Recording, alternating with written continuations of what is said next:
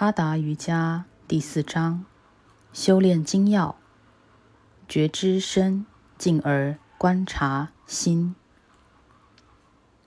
大多数的人会去练习时下流行的哈达瑜伽，以及种种从哈达瑜伽衍生而来的体位法，是因为它对身体有益，而不是因为它所蕴含的哲理智慧。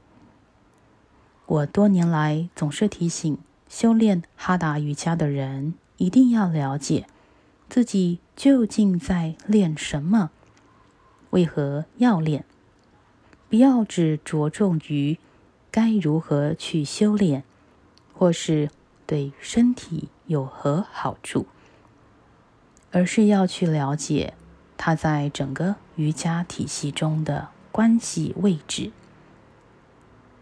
至于整个瑜伽体系，如果是专修，至少也得花个三年至四年的功夫，才能打好基础。如果你是哈达瑜伽为一种求心灵解脱的准备功夫，你才算是真的认识它。如果你能领略哈达瑜伽，种种不同的风貌，就能看见他们是如何与高深的哲理结合，如何能引领练习者进入更高的觉性。这觉性不只是能直接觉知到这个永远在动中的宇宙世界的范围有多广阔。更能直接觉知到神性。古代印度的哲人有句名言：“身体正是修德的首要工具。”意思就是说，想要做大事的欲望很强烈，可是身体很软弱，该怎么办？我们都知道应该修德、端正自己的行为，这些都得靠身体来做，所以就该保重身体。除此之外，身体有何美可言？如果你刮除身体表面的皮肤，你会找到任何的美覆盖在下面吗？瑜伽大师几千年以来领略哈达瑜伽的哲学理论和实践法门，他们所精通的就是佛教徒所谓的十种波罗蜜多，其中的一种善巧方便，也就是善于引渡众生。他们的方法就是我的父亲在我童年时常常对我说的：“如果你跌倒在泥泞中，就别想能在泰姬陵的大理石地砖上爬起来。你跌在泥泞中，就只能将手撑在泥中站起来。在哪里跌倒，就在哪里爬起来。”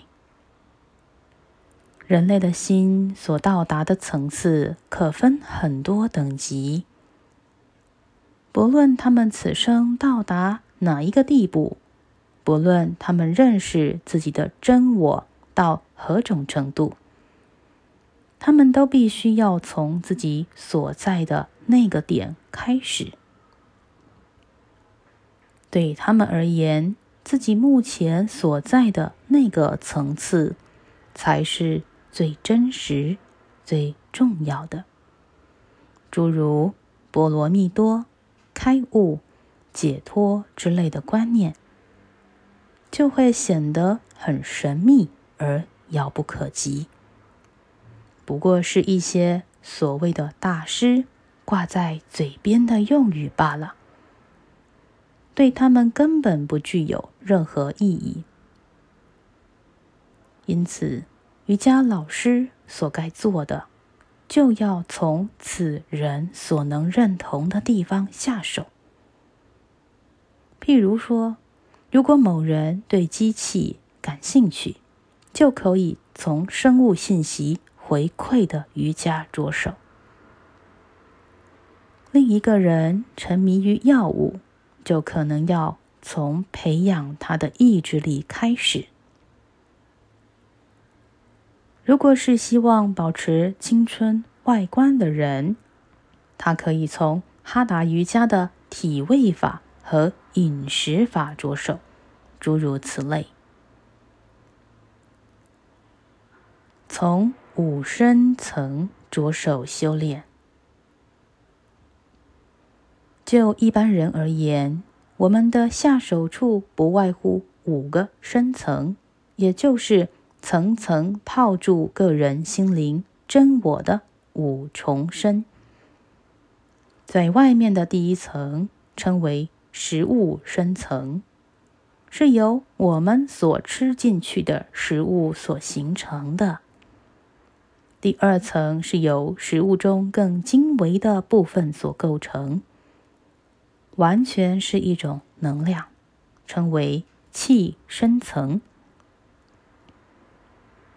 第三层是意深层，是比气更来的精微的心念所构成。第四层是事深层，是由有限的事所形成。最里面的第五层是。乐深层是由有限的喜乐所形成。这五个深层，从粗糙到精微，依序是肉体、内部器官、呼吸、气、存在于身体中的感觉和思意作用的心，以及对身体。和具体事件的记忆心，最后是高层的心。修炼哈达瑜伽的步骤，即是从外在的层次，逐渐进到内在的层次。首先要训练自己，逐渐增加对各个不同深层的觉知，然后。慢慢将新的直受作用从粗糙的层次提高到细微的层次。如此一来，你才能在整体生命中不让粗糙的部分去控制精微的部分，要进化到能让精微的部分去控制粗糙的部分。觉知身体状态，见证自己。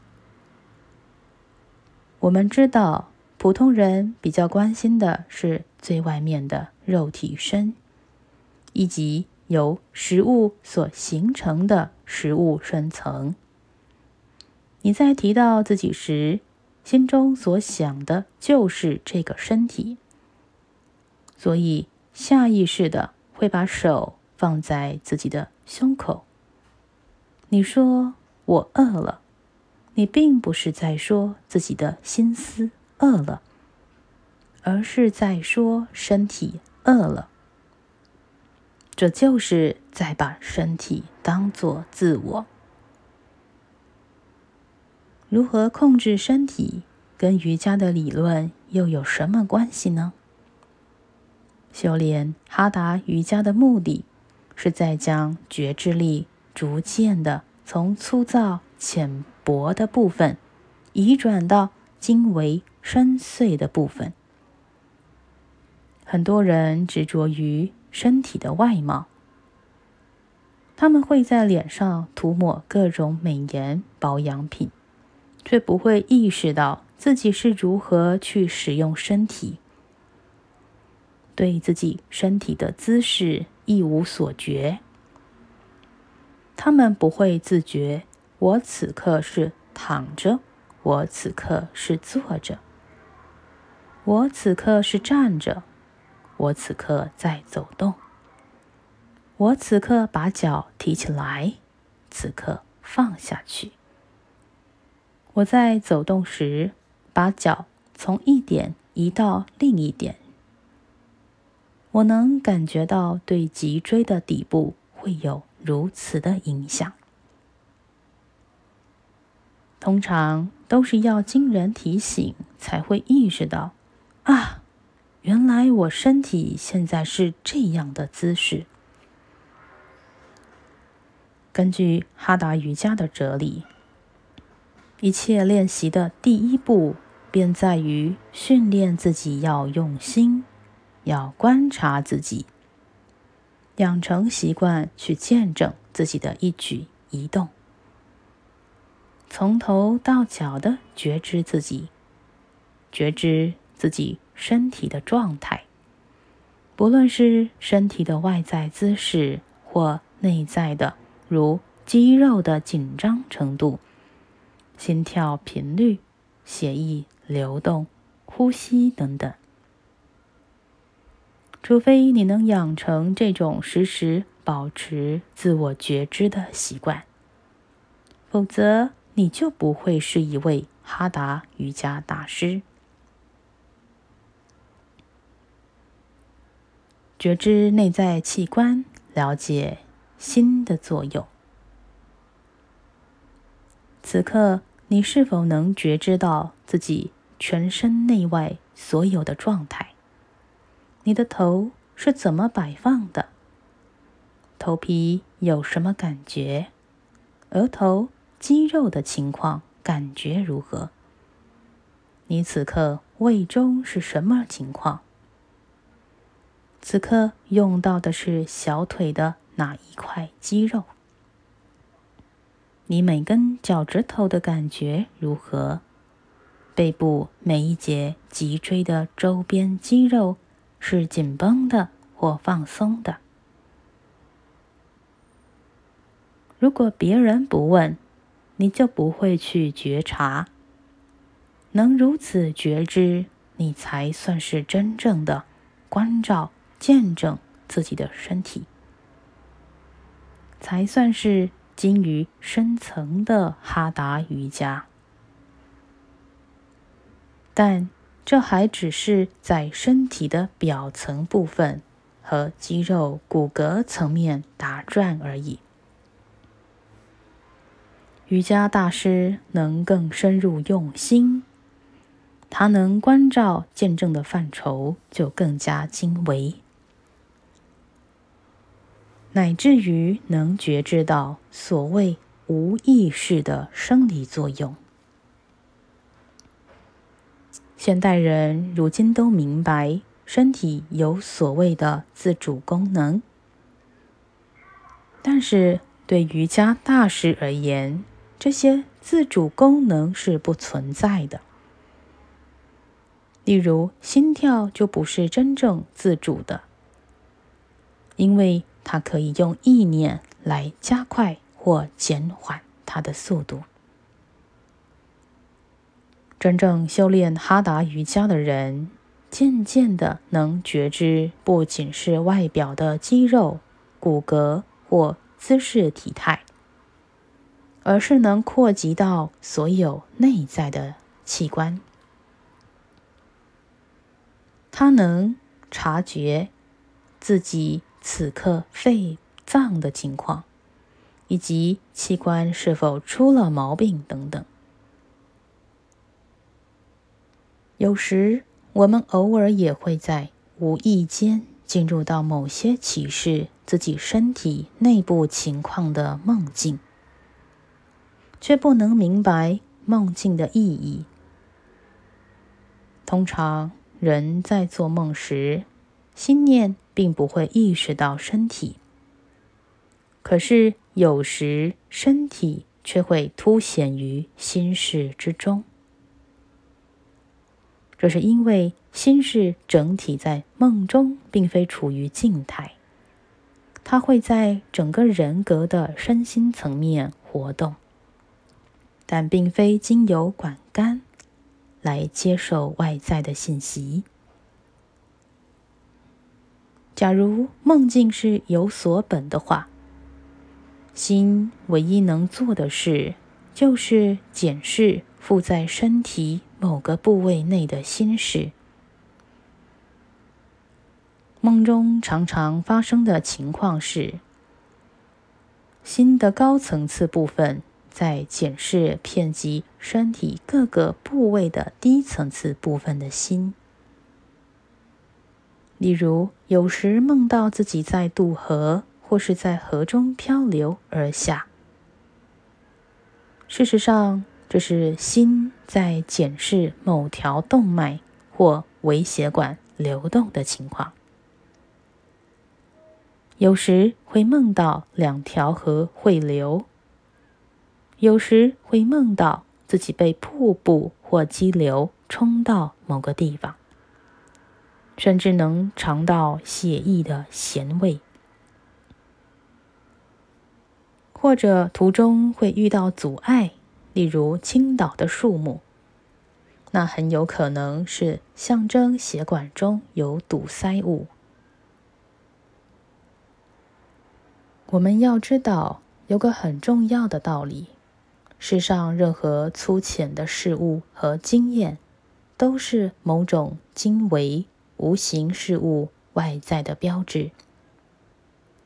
一切我们身体感官所能经验到的对象，不论是六角形、三角形，或是任何形状，都是标志着内在有个更精微的。应对事物存在，我们的语言大都用来表示有形的事物，这是因为我们的心不容易接受抽象的事物，所以语言大多用在传达粗浅的概念、具体的事物，而抽象的事物便常常会以符号。或图案的形式在心中出现。我们梦中见到河流被倾倒的树木堵塞，这个意象比动脉受堵塞来的具体，心才更容易辨认。所以他见到的不是动脉中的堵塞物，而是堵塞河流的漂流木或岩石。修炼哈达瑜伽的过程，不仅能让人培养出对身体外表的觉知，而且功夫进步，对身体内部器官的觉知能力会变得越敏锐。修行人会能觉知胃、肝、肾的情况。瑜伽大师之所以要开发出种种的内脏清洗法，原因之一是，当他们在静坐时，能觉察到肠道中残留着的微小粒子，这些粒子都会刺激到修行人，干扰到他的禅定，所以他就会尽量想要把它们清除干净。例如，对于修炼王道瑜伽的人而言，他们一切的功夫都是以静坐为依归，所以就会利用哈达瑜伽来净化身体和心念，是在为静坐而准备。例如，发汗、清洁淋巴腺或其他腺体，都是一种净化。尽力呼出二氧化碳也是一种净化，还有清洗鼻腔、内脏清洗、灌肠法等种种的清洁法，都是为了准备静坐而做的净化功夫。撰写哈达瑜伽哲理的大师深深觉得，他们越是想净化身体。就越认识到，根本无法让身体变得洁净完美。他们说：“我们重复又重复的观察这个身体，用尽了一切进化的方法，可就无法见到它的美。在种种进化的过程中，我们反而越觉得它里面满是污秽丑陋。佛教中有一种观想法门，厌食想。就是借由观想食物消化的过程，而养成对食物的厌恶感。我本人生长于印度以美食闻名的旁遮普地区，那里的人民好以食物待客。我自己曾经也以享受美食为乐，但是从有一年开始，我清楚。察觉到进食是如何成为新的累赘。从此，每次进食就只吃很少的分量。我只要一吃东西，就会立刻注意到身心发生什么变化。例如，呼吸会变得着重，原本细微的心念之流变得粗迈。这是因为。食物会让心念变得粗糙而昏昧之故，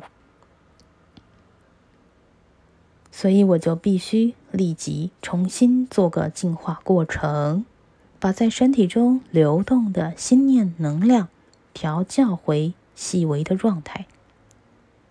这往往需要高度集中心念，两三个小时之后，才能真正的进入禅定的状态。但我并非说你不该进食，请别误会，而是说瑜伽功夫真正进步的人，觉知力会变得很自然，对食物的敏感性即是其中之一。我们整体生命结构中最物质化、最底层的部分，即是身体的外表，也就是我们凡人所认为美的部分。可是，大家往往只注意维护这表层体身体的美，却忽略了身体的姿势，不明白身体姿势的状态会影响到我们较为细微的内在生理系统。例如，有人躬身而坐，他立刻就抑制了内部的器官。也会抑制到较细微的生理作用，例如呼吸的功能，以及如康达里尼能量的心灵作用。又例如有人如厕排便的姿势不良，它就会抑制排泄功能正常的功能。印度人民有许多不良的卫生习惯。但是有些习惯却比西方人士来的卫生。在西方，男士习惯站着排尿；在印度，这会被视为是一种西方的懒惰象征。印度人是以同样的蹲姿来排尿和排便。西方的坐式马桶在印度并不普遍，只有近年来才开始在城市中普及。印度人觉得以站姿排尿的效果不佳，因为无法完全清空肾脏，无法适当挤压身体而将尿液排干净。西方人以坐姿排便也有同样的问题，这是非常不自然的姿势，容易引起像便秘和痔疮等种种毛病。由此可见，单是身体外在的姿势。就可影响到内部的器官。这个道理每个人都能接受，问题就在于是否能实际觉知，以及能否将这个道理应用于日常生活之中。别让外在的去抑制内在的，也别让粗糙的去抑制细微的。这都算是一种觉知。例如，你只要留心一下，所有车上和飞机上的座椅设计，就会发现，他们其实是让旅行变成一种折磨。我的生活非常忙碌，所以只有靠乘车和坐飞机的时间来静坐。到目前为止，我尚未坐过任何能让我坐得舒服、背部挺直又能好好静坐的车辆或飞机。这些椅子的设计者所能觉知的、所追求的，仅仅是外表骨架和肌肉的舒适。只有未曾受过正确身体训练的人，才会认为坐在这种椅子上是舒服的。如果你能觉知自己内在器官的状态，就能决定外在身体的姿势是否正确。每当内部器官一遇到某种状况而起变化时，你会立即感觉到。就无法很舒服的坐在车子的座椅中，坐进沙发椅也会感到不舒服，也无法在那种沙发上睡觉。一旦你能认识到自己不只是这个表层的身体，不能只是求骨架的舒服而已，此时你对现代文明能带来好处的观念就会跟着改变。觉知心在机体的作用，控制自主功能系统。再进一步，我们对自己的认识又会改变，会开始觉知到气的层面。接下来一定会发展到觉知心在机体中所起的作用。记得前面所举的关于梦境的例子吗？这种深层的觉知，有些可以利用大休息室时去体会。这个姿势有助于觉知到在身体中心的部分，放松在前额的心室部分，你前额的肌肉就会放松。放松在面颊的心室部分，你的面颊就会放松；放松在你肩膀的心室部分，你的肩膀就会放松。如此做下去，就能从粗糙的深层移到细微的深层部分。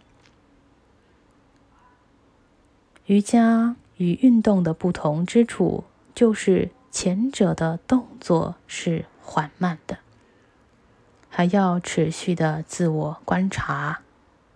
如果没有持续的自我观察，就不能算是哈达瑜伽。这种观察不仅是在慢动作时是绝对必要的，即使在快动作时也不可或缺。例如，如果你的心念足够集中，就可以在快速来回移动手时，眼睛仍然保持看住手指尖。修炼哈达瑜伽，肌肉、骨骼、神经、呼吸、心，都要能协调一致的同时运作。在做任何一种操练时，如果不能存想这五种，就无法正确的操练。运用观想练习关节腺体操。如果你对自我的认知只基于身体的外形，那就应该从身体外形的形状入手。身体中心的部分本来就会以念头的方式来体验身体的形状。如果把手臂摆成某个特别的姿势，我们其实就是在做两件事：其一是我们给了手臂一个几何图形，要它依这个形状成形。其二是我们让自己的心去体验那个几何图形的形状。我们是在让自己的心中留下那个几何图形的印象。这便是在造一个曼陀罗或杨特拉。整个曼陀罗之学，就是在让心去体验一个几何的图形。所以，练习哈达瑜伽要把它当做一种心念的过程来做，身体会更容易受你控制。练习时，不论你是瑜伽老师或学生，先在心中以心念来完成它。例如，现在你随意动动身体，随意乱动你的手。现在用眼睛去看着这个动作。现在闭上眼睛，试着在心中去看这个动作。这个动作有无章法可言？现在试着做任何动作。每一个动作都要和呼气同步，动作的长度要维持到和呼一口气一样长。观察你的心在动，观察心如何在看着动作与呼吸同步进行。也许你会认为，我们是先想到身体。然后才把那个念头转化到心的层面。可是人类的意识在运作上是先产生意识，然后才有身体动作。如果没有意识，你将会是一具死尸而已。一般在教授哈达瑜伽的课堂中，是经由训练身体来训练心。是借由身体来认识心。当我们把身体摆成某个姿势，实际上就是在让心去体验那个姿势。也许你会问：刚才那种纯粹在心中靠观想去做的练习，和实际去做是否有同样的益处？答案是：长久来说，两种固然会有同样的益处。可是实际操练，马上就可以获得某些身心的益处。话虽如此，假如你每天能花十分钟去观想自己的脊柱是挺直的，久而久之，虽然没有具体在做脊柱挺直的动作。你也自然会形成挺直背脊的习惯。假如学生无法掌握某个体位姿势，可以让他先在心中重复去观想自己做这个体位，久了自然就会有所帮助。让这个过程变成一种思想的锻炼，而非行为动作的锻炼。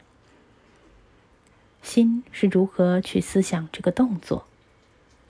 例如，你用手慢慢的在空中画一个圆弧，去观察自己的动作。要试着见到动作是由无数个相连接的点所形成的线，看着它逐渐由一个点移动到下一个连接的点。要观察到。那个圆弧中的每一个点，在做动作时要加入思想的部分。如此，哈达瑜伽就是在搭一座桥，由身体通向心内最幽密的深处。那个地方是处理几何图形表象记忆之处。控制整个自主功能系统的信号就是由这里发出的。而这只是其中的一个步骤。要了解哈达瑜伽的哲理，就必须先认识心，要认识它的本质和习性，要知道该用何种心态来练习哈达瑜伽。如果你不认识心的作用，就根本无法了解身体如何作用。去阅读。心理学或解剖学的教科书，并不等同于认识了身体。如果能的话，我们百分之七十的疾病就不会来自于身心失调。每个层次的练习都会有新的身体的康达里尼的成分。以你的心如何使用而定。例如，大多数人在练习体位时，乃至在练习关节线体操时，都只是在动身体而已。即使有些老师也不例外。我们一再强调的原则是：身体怎么动根本无关红纸。心如何动才是重点所在，是心在指使身体的动作，真正在动的是心，然后身体才跟着动。在练习之际，该如何用心体会？目的即在于彻底改变你练习哈达瑜伽的方式。因此，每一种肢体的运动练习，首先都是在练习心的发动。这个道理适用于简单的关节线体操，也适用于所有的体位法。我们举下面的例子来说明，在实际操练时要如何培养觉知。最好由他人口述引领你练习，或将下列做法熟记后才自己练习。请注意，这些动作是在心中做而已，不是实际去动到身体。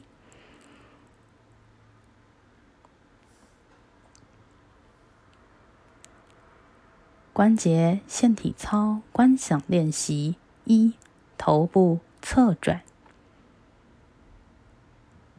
闭上眼睛，完全放松头顶的肌肉，放松额头的肌肉，放松你的眉毛、眼睛，放松面颊，放松下颚，放松你的颈部、肩膀，持续放松肩膀，直到觉得手指尖都。放松了，放松你的心窝部分，放松肩膀，放松颈部，放松下颚，放松面颊，放松额头，保持额头处于放松的状态，同时观想。额部肌肉和头皮肌肉处于紧张的抬起状态，保持额头放松，只是在心中想着抬起头皮和额头的肌肉，你就会发现自己的额头只要稍微出现紧张状态，就能马上察觉。放松整个脸部，缓慢、轻柔的呼吸。继续保持对呼吸的觉知。吸气时，想象脸部慢慢向左平转，尽量将脸部向左转，以你舒适的程度为限。体会此刻所有颈部肌肉所产生的扯紧感觉。缓慢的呼气，同时将脸部转回中间。做这些想象动作时，要全程保持颈部肌肉放松。现在吸气。在心中观想自己的脸部慢慢转向右侧，慢慢的随着呼吸向右转，感觉呼吸在鼻孔内流动，感觉所有肌肉的紧张状态，但是实际上颈部都保持着放松状态。以你舒适的程度为限，尽量将脸部转到右侧，有如你想转头去看右肩后方，体会扯紧的那个感觉，直到会产生痛楚之前为止。然后放松那些肌肉，缓慢的呼气，感觉。鼻孔内的呼吸流动，将头转回中间，轻柔的呼气，吸气，睁开眼睛。先在心里面练习后，再实际去做，观察心在做什么，看它是如何。在观察每一条最细微的肌肉和组织，观察是心在操纵肌肉而慢慢的动作，保持对呼吸的觉知，观察心如何觉知呼吸，让高层次的心去观察有一部分心。是在觉知呼吸，要清楚的知道我在觉知呼吸，我觉知到肌肉中产生了紧张。试着看看，究竟有哪些细微的肌肉和组织是你通常不会觉知到的，而现在能觉知到它们。试着在心中把它们分别开来，让这个过程变成是在学习自我解剖。就只继续观察心如何运用呼吸的觉知，如何将脉动和指令传送到这些肌肉、关节线体操。观想练习二：手部举起，闭上眼睛，放松你的额头，放松脸部肌肉，放松肩膀。现在发出活动手指的指令，感觉到指令一路走到手指尖。在手指将要举起时，立即停止。目前手指尚未从大腿上抬起。观察，现在从肩膀一路放松到指尖。继续闭着眼睛，现在送指令去动手臂，感觉指令往下走。感觉从肩膀到手指尖开始紧张，让你的手掌指微微的抬起，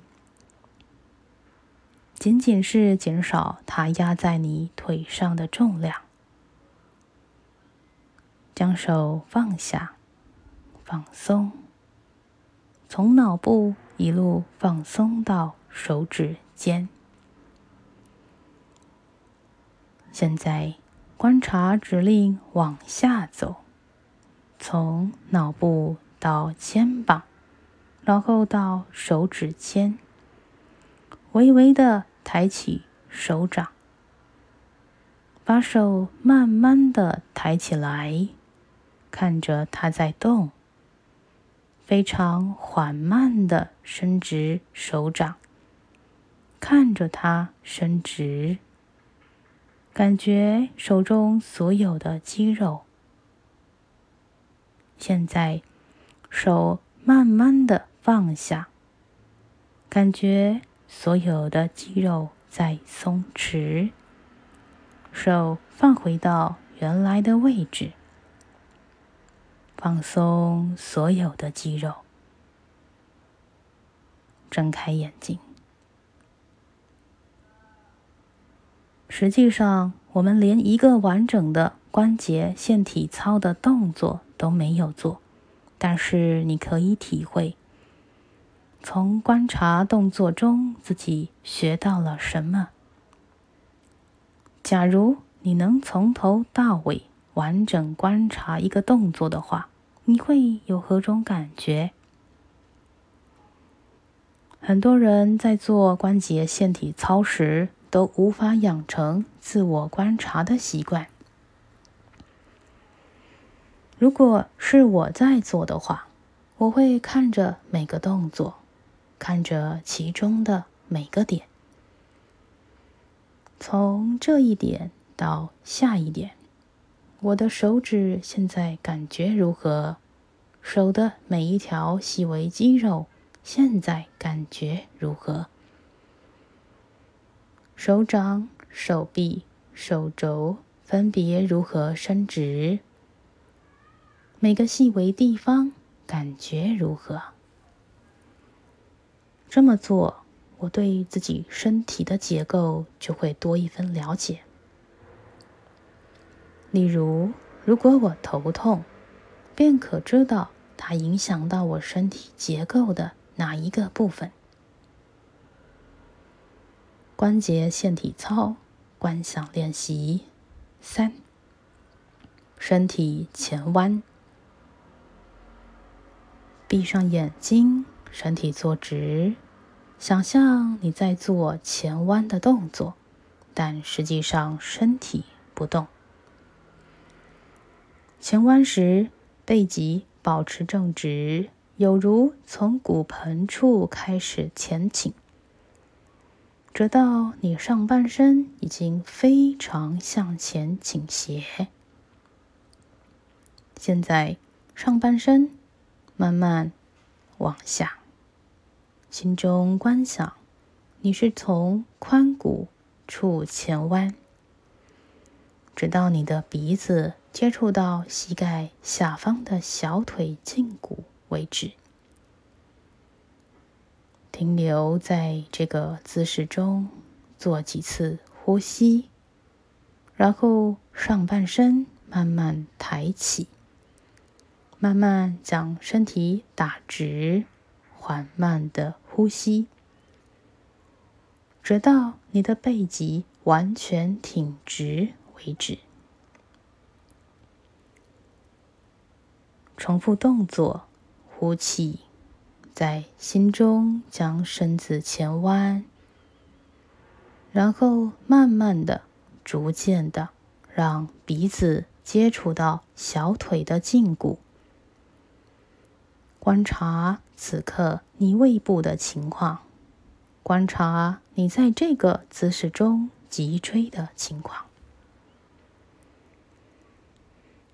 在心中将双手在背后交叉，观察自己的这个姿势以及每条肌肉的情况。现在观想自己慢慢抬起上半身。但实际上，你的身体保持不动，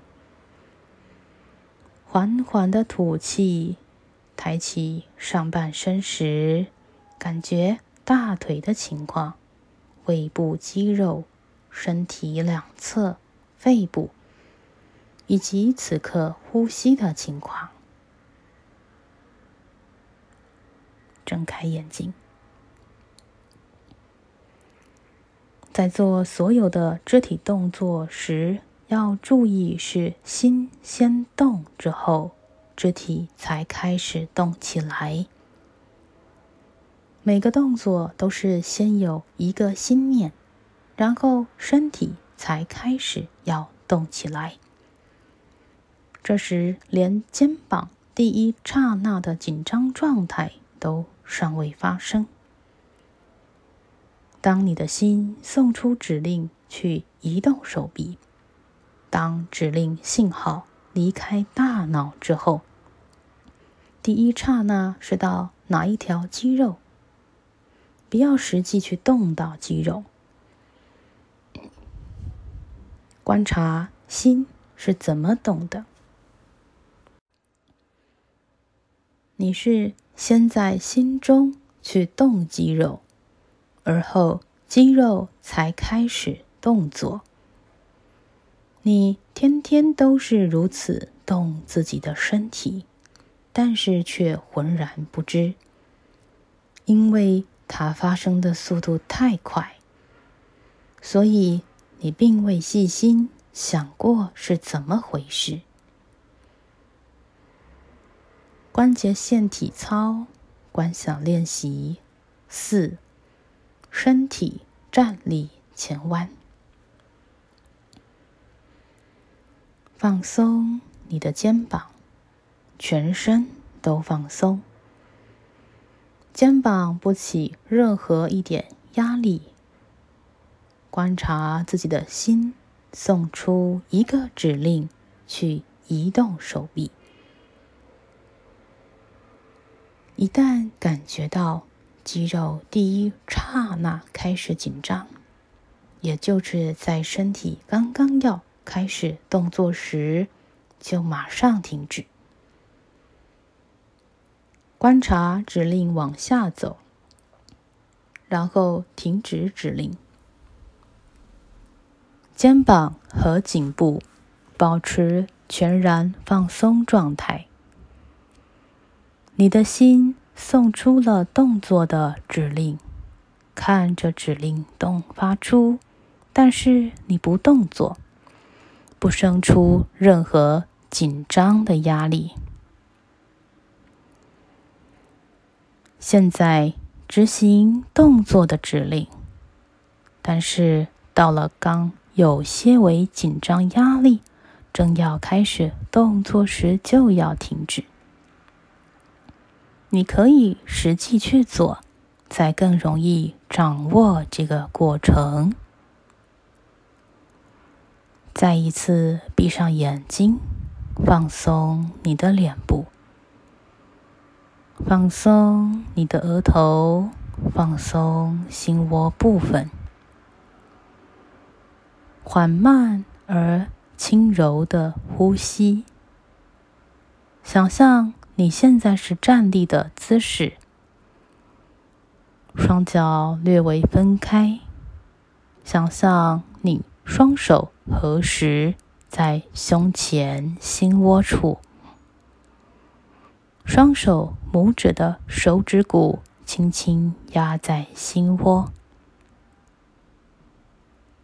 看着自己的呼吸，觉知自己在站立中背脊的形状。举起双手，直到手臂在两耳的外侧，向上伸展，并。仰望太阳，整个宇宙的美好能量正流入自己体内，因为你体内的能量与光和太阳光是相同的。此时，你存想：“我就是太阳。”上身慢慢向前倾，要从髋关节处弯起，而非脊柱的中间。继续一点一点的向前弯，看着自己的额头渐渐靠近小腿胫骨，你的手也同时垂到地面，置于双脚之外。保持这个姿势，观察此刻脊椎的情况和呼吸的状态，观察肩膀和膝盖紧张出力的状态。慢慢起身，起身时同样要挺直腰部，睁开眼睛。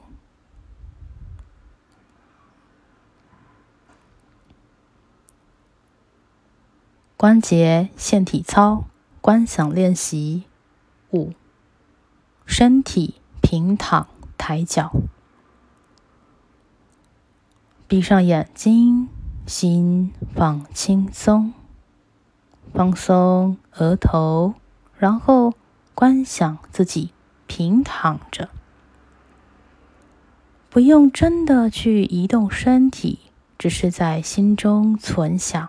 自己躺在地面上，观想自己保持平躺的姿势，双腿合拢。继续观想，双手轻放在身体两侧，翻转手掌，手心朝下放在地面，然后慢慢的将双腿抬起。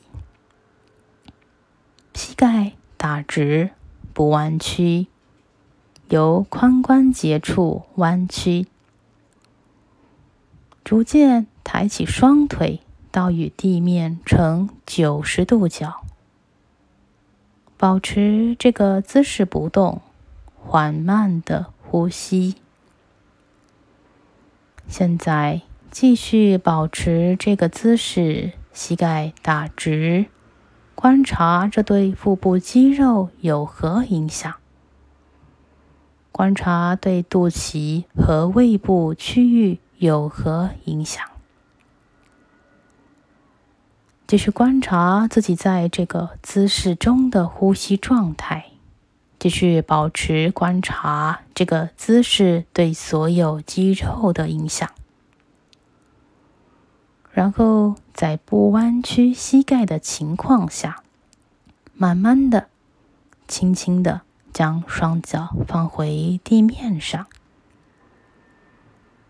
放松身体，仍然躺在地面上，感觉呼吸在身体中由头至脚的流动。张开眼睛，这只是简单的抬举双腿，是进入肩立式之前的一个动作。